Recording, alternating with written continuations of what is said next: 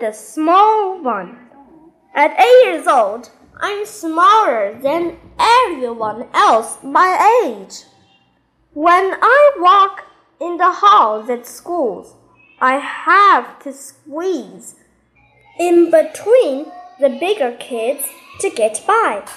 Sometimes they bump into me or step on my toes. Sorry, Sophie, I didn't see you, they said.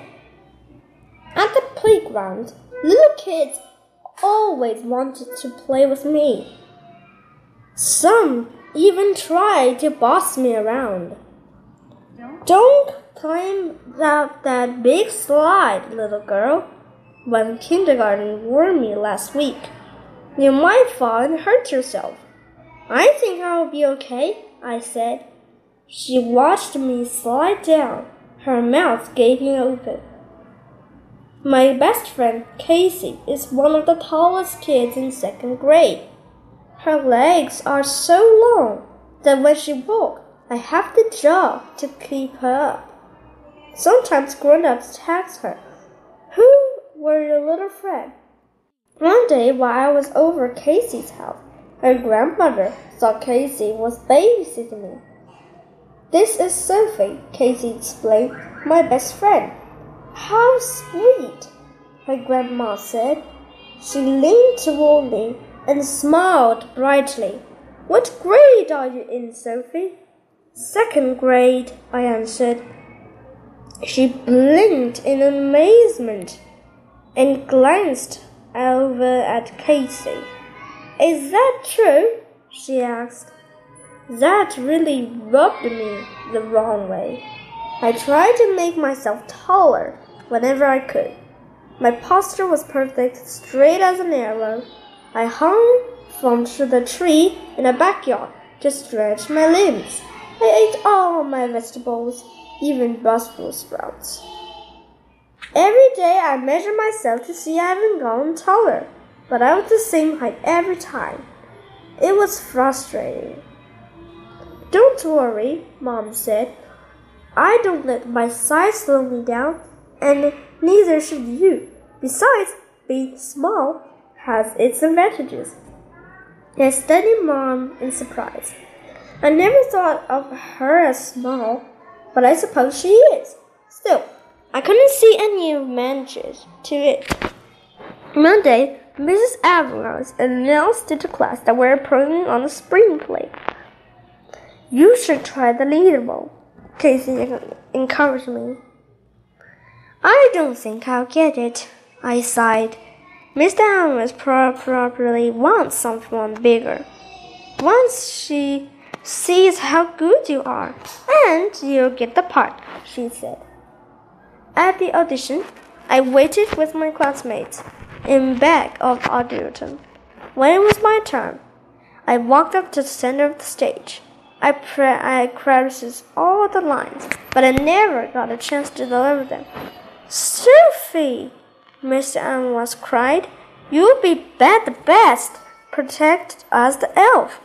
You have got just the right size for the costume. When the others are finished, Mom was waiting, outside for me. Mr. Amos made me an elf, I grumbled. That sounds like fun, she said. I don't want to be in the play anymore, I said. Oh, honey, she said. I know I didn't get you the part that you want, but I know also that you love acting. I bet you will become the best elf in the play. That won't be too hard to do, I thought, since I'm just only the elves in the play. I just only have two lambs. But I went to the result to just please mom and dad. Mia got the lead role. A girl wandering through a magical fairy forest in search of the lost dog. In the last scene, she found the box under the great mushroom and when she opened it, what jumps out? Mrs. Animal's dog, Prince, played the dog role. She brought him all to the result, and when he's not on stage, we gotta play with him.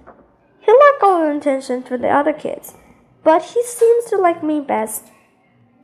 The night of the show, my first line came early. Let's ask the Fairy Queen. Dramatic stuff. Since I was just my only other line was toward the end, I waited off stage, just taking turns scratching Prince and scratching myself. As a bonus, my elf costume fit me not only like a glove, but like a thick wool itchy glove. When it is time for the grand finale, Mr. Animals played Prince in the box, and the box was brought on stage. When Mia opened the box, Prince jumped out and out as planned, but he jumped over to the big mushroom, which fell all over. Not planned before Mr. Animal could catch him, the frightened dog leaped over the stage and disappeared under beneath it. Mr. Animal called him, but he whispered and refused to come out. The light came on the theater, and the audience began to fidget in its seats. The entire cast scattered at the end of the stage. How are we going to ask him to get out of there? I'm small enough to squeeze down there. I'll get him. I crawled down the dust and the cobwebs between the until I reached Prince. In the dark, I could hardly see him. But as I talked to him softly, he licked my face. When we emerged together, the audience clapped and cheered. I guess every dog had its day. In fact, we have more apples than the stars at the end of the show. My parents are proud, and so am I. After that, I stopped worrying so much about my size. In fact, I decided that mom was right. After all, being small has its advantages.